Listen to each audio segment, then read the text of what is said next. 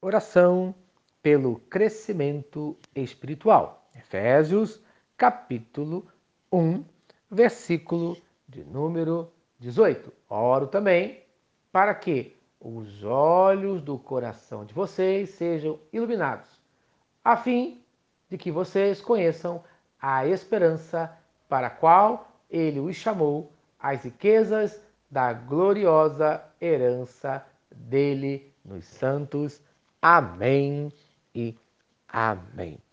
O apóstolo Paulo, nós vimos no versículo 17, no dia de ontem, que ele ora para que eles conheçam a Deus e o propósito de Deus para as suas vidas.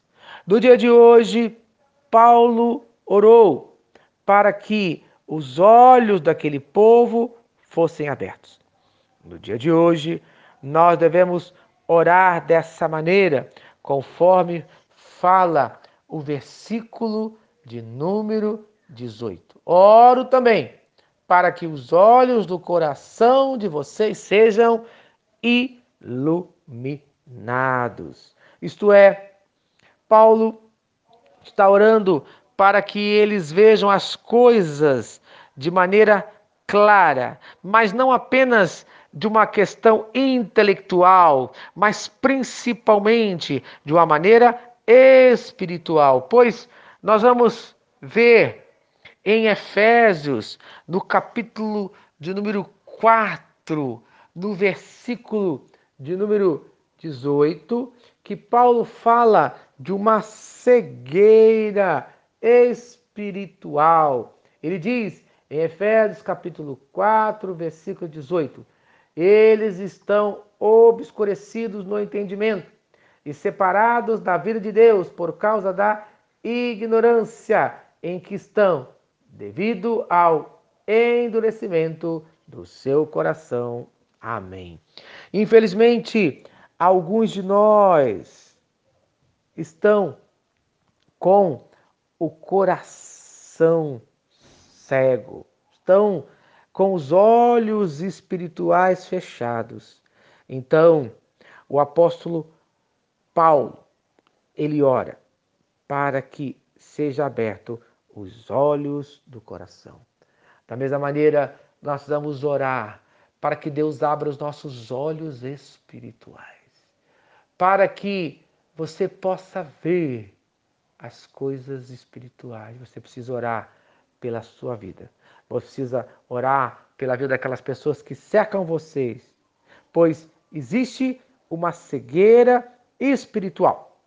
E Paulo aqui está orando por eles. Nesse versículo, ele ora por dois motivos específicos. Ele está orando por dois motivos específicos na vida daquelas pessoas e nós também devemos orar.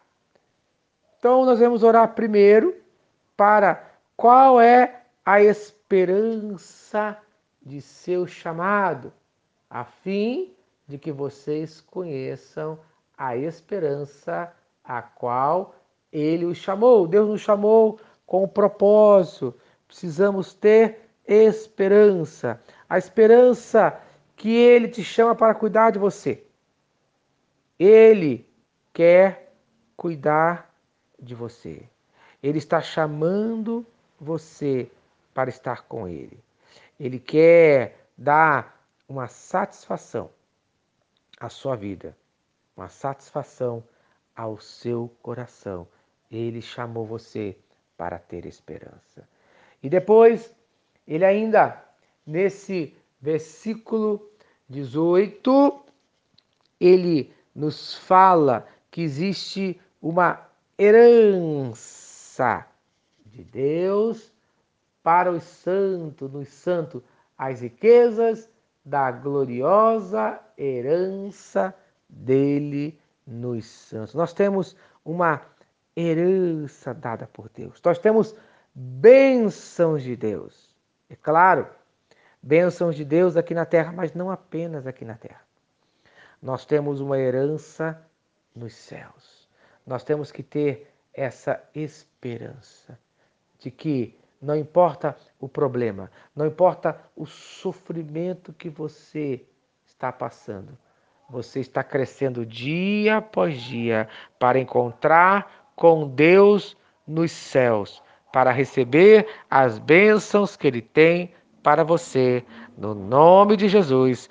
Amém e amém. Se esta mensagem abençoa a sua vida, compartilhe com quem você ama.